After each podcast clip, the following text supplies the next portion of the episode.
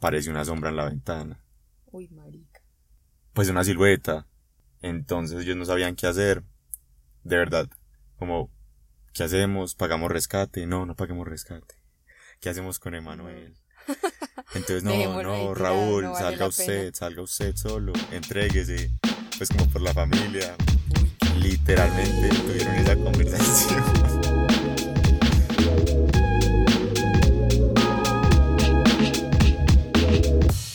Oigan a este. Bienvenidos todos otra vez a Oigan a este podcast. Estamos muy contentos de ya que este sea nuestro segundo capítulo. Esperamos que les haya gustado el primero y que se hayan reído tanto como nosotros nos reímos grabándolo. Para empezar nuestros capítulos queremos introducirles una nueva mini sección que van a ser nuestros highlights de la semana, que son como historias random y charras que nos pasaron durante la semana, para que se rían un ratico y luego contar nuestra historia grande. Eh, así que Emma, cuéntanos tu historia. Bueno, yo voy al gimnasio aquí en la universidad, entonces vengo más temprano y me baño acá, pues casi todos los días. Pero esta semana yo hice ejercicio normal y me fui a bañar cuando me voy dando cuenta que no tenía toalla. Y entonces yo todo estresado, yo hijo de puta, ¿qué hago? Entonces yo le escribí a un amigo, pues de la universidad que también va al gimnasio y yo, marica, no traje toalla, ¿qué hago? Si hubiera Es limpiado con papel. Eso, pero vaya por papel y yo, no, no, pues en el baño no hay papel. Y el papel higiénico de los inodoros es súper delgadito, Sí. o sea, es horrible. Uno ni lo puede ni, no lo puede ni agarrar.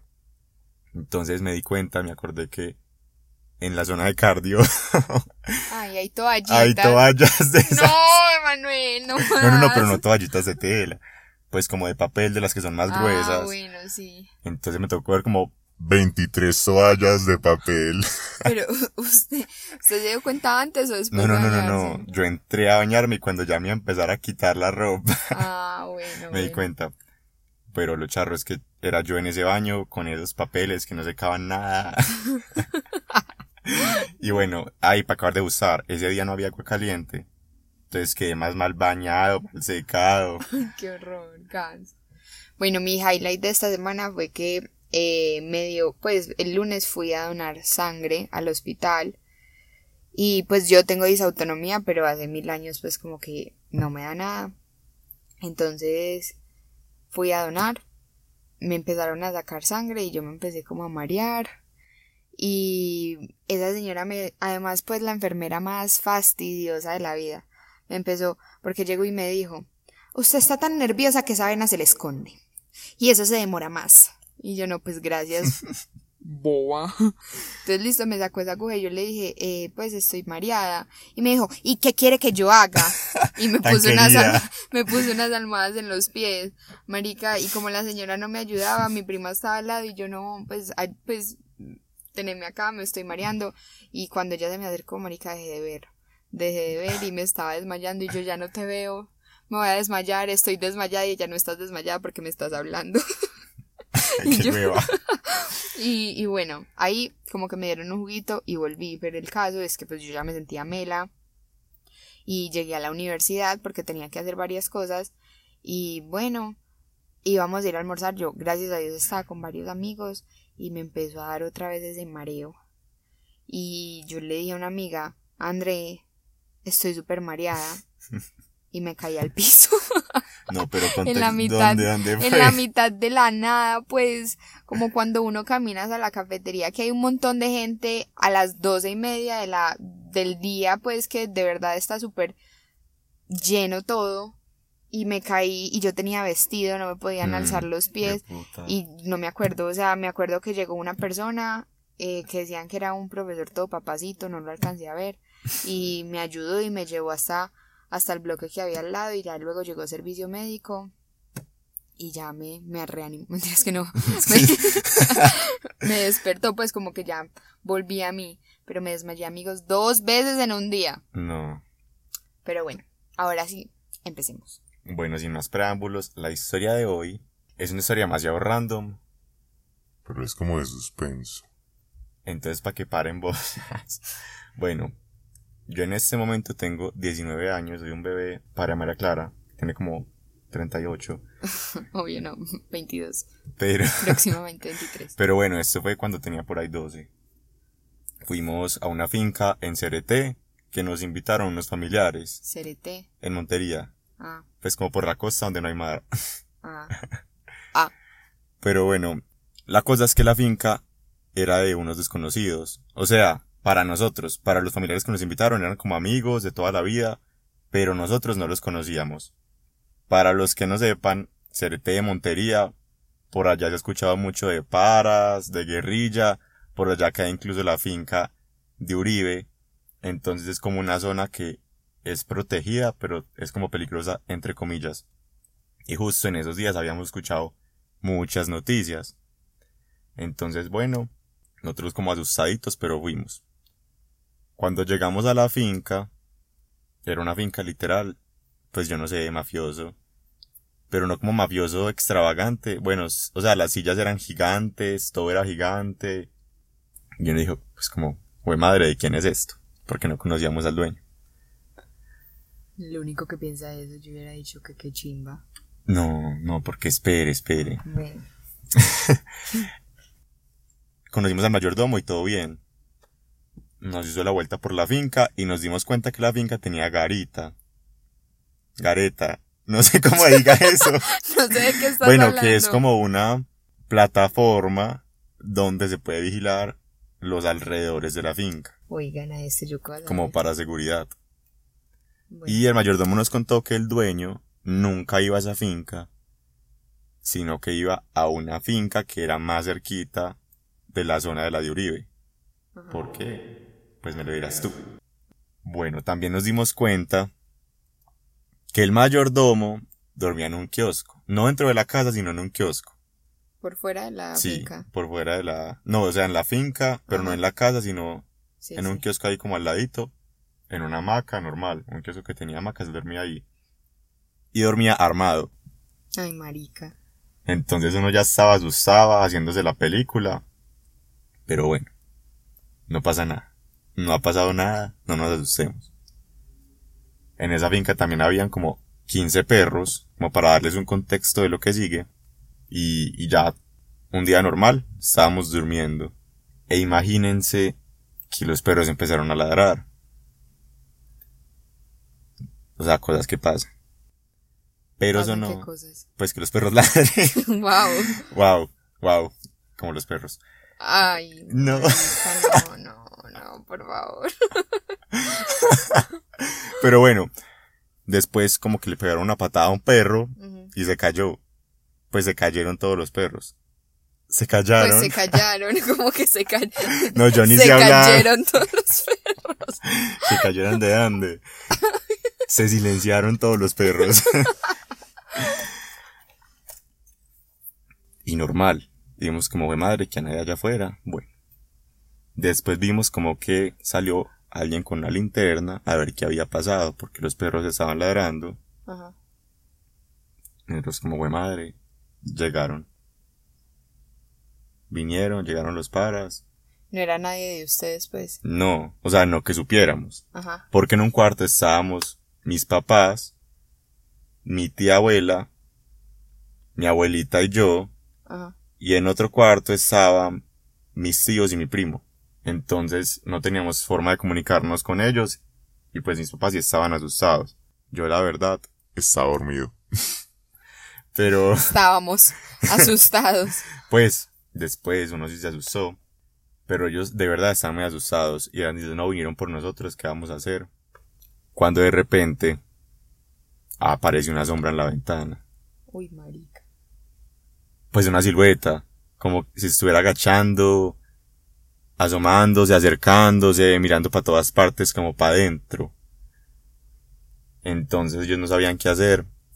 De verdad, como, ¿qué hacemos? ¿Pagamos rescate? No, no paguemos rescate. ¿Qué hacemos con Emanuel? Entonces, no, no, Raúl, no vale salga usted, pena. salga usted solo, entréguese, pues como por la familia. Uy, qué. Literalmente tuvieron esa conversación. Uy, qué. Ellos estaban muy asustados y no sabían si llamar al mayordomo, pues, que supuestamente está armado, a preguntarle si era él o qué había pasado, o llamar a mis tíos. pero no podían hacer eso porque no les daba miedo prender la luz del celular. Y ahí sí se entraban. bueno, estaban muy asustados, siguieron como en esas. Cuando mi mamá le da el impulso de preguntarle a mi tía abuela si están viendo lo mismo. Pasa a la habitación y va y le pregunta. Cuando mi tía abuela le dice, ¡Boba! Es que era yo que estaba asomándome para afuera para ver qué había pasado con los perros. ¿Es en serio? ¿Es en serio? Marica, esa es la historia. Sí. No jodas. Yo pensé que se habían entrado los paramilitares. No, ¿en solamente era mi serio? tía. No, Y nena. zapatos todos en peliculados. No. Bueno, pero usted sí la secuestraron de verdad. Pues no nos secuestraron. Lo que nosotros, pues yo estaba muy chiquita, o sea, yo tenía como tres años y mi familia decidió hacer un, un paseo a la costa, entonces íbamos varios carros. Iba familia por parte de mi mamá y por parte de mi papá. En mi carro íbamos mi mamá, mi papá, mi abuelita y yo. En otro carro iban mis tíos con las hijas, son tres, y el novio de una de las hijas que pues en ese entonces tenía como 17 años y pues un, un man de 17 años es puro perfil para las FARC. Y pues hay que aclarar que el man, los papás lo cuidaban un montón, o sea, lo sobreprotegían mucho. Y eh, iba otro carro que en el que iban como unos tíos por parte de mi papá, bueno, íbamos un montón. Entonces, llegando como por ventanas, había un taco, entonces nosotros nos íbamos a devolver porque pues eso estaba eterno y nos habían dicho como es mejor que se devuelvan.